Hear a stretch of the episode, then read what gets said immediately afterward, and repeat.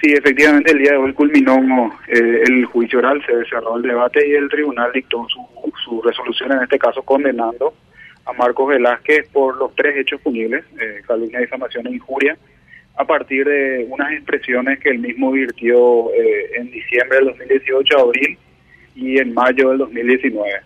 Se comprobó en juicio que todas estas expresiones que fueron vertidas por Marcos Velázquez son contrarias a la verdad, por un lado, en segundo lugar, también se acreditó que no pertenecen a lo que se puede denominar al campo de la crítica, es decir, fueron afirmaciones que, que él mismo hizo eh, al solo efecto de, buscar lesionar el honor y la reputación de la, de la persona. Él atribuyó eh, sin ningún mérito probatorio, que eso aclaró también el presidente del tribunal, es decir, no contaba con ningún elemento a partir del cual eh, hacer estas afirmaciones. Por ejemplo, le había atribuido a finales del 2018 que Domínguez habría cobrado comisiones a los efectos de trasladar, que se traslade la segunda final de la Copa Libertadores a la ciudad de Madrid. Bueno, eso se acreditó que es contrario a la verdad y que el mismo realmente realizó con la sola finalidad de lesionar el honor de reputación e inclusive en el, en el, contexto de, concursos sobre buenas prácticas realizadas por una institución pública en Paraguay, en el cual la Comebol fue reconocida, eh, Marco Velázquez afirmó que se habrían pagado coimas a los efectos de, que la Comebol sea reconocida en el marco de estos concursos y declararon inclusive funcionarios públicos vinculados a, este concurso en particular y se acreditó que todas estas expresiones son contrarias a la verdad y insisto, no pertenecen al campo de la crítica, sino son afirmaciones inclusive atribuyendo hechos punibles a una persona que finalmente se acreditó que no es así, ¿verdad? Claro, en este caso, eh, en este caso fue a través de querella eh, promovida o tuvo intervención el Ministerio Público, doctor. No, esto es de persecución penal privada, entonces eh, la acusación exclusivamente son querellas autónomas que corresponden a la víctima.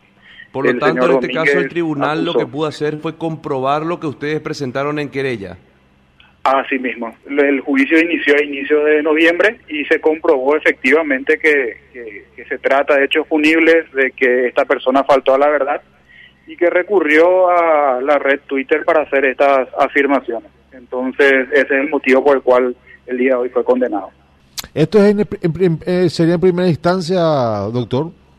Esto es exactamente el pronunciamiento de primera instancia y se aplicó una condena a pena privativa de libertad de un año y nueve meses con la ejecución en cuanto a la se suspende la ejecución de, la condena sujeto a que él cumpla con reglas de conducta y obligaciones y además el tribunal impuso lo que se denomina una composición por la suma de 20 millones de guaraníes que una vez firme la sentencia el señor Domínguez señaló que realizará una donación con el monto citado. Ya, o sea, ¿Va a prisión o pone ese monto?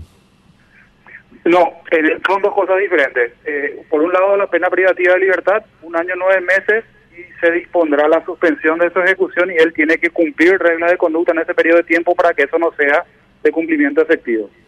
Si, si incumple, se transformará de, efectivo cumplimiento. Y por otro lado, eh, es lo que se llama una consecuencia adicional, la composición. Se imponen las dos cosas.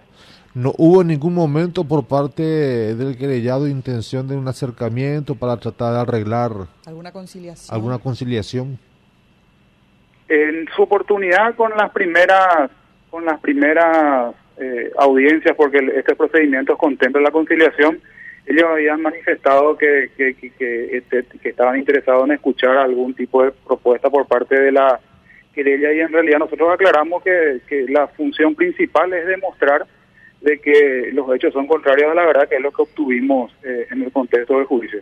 Entonces, en ese contexto, no, no la, la querella no persigue una cuestión económica, sino realmente dejar en claro de que cuando se recurre a mentiras, a los efectos de hacer estas afirmaciones que no tienen sustento y, en varias oportunidades en la explicación de la sentencia el juez aclaró ese aspecto.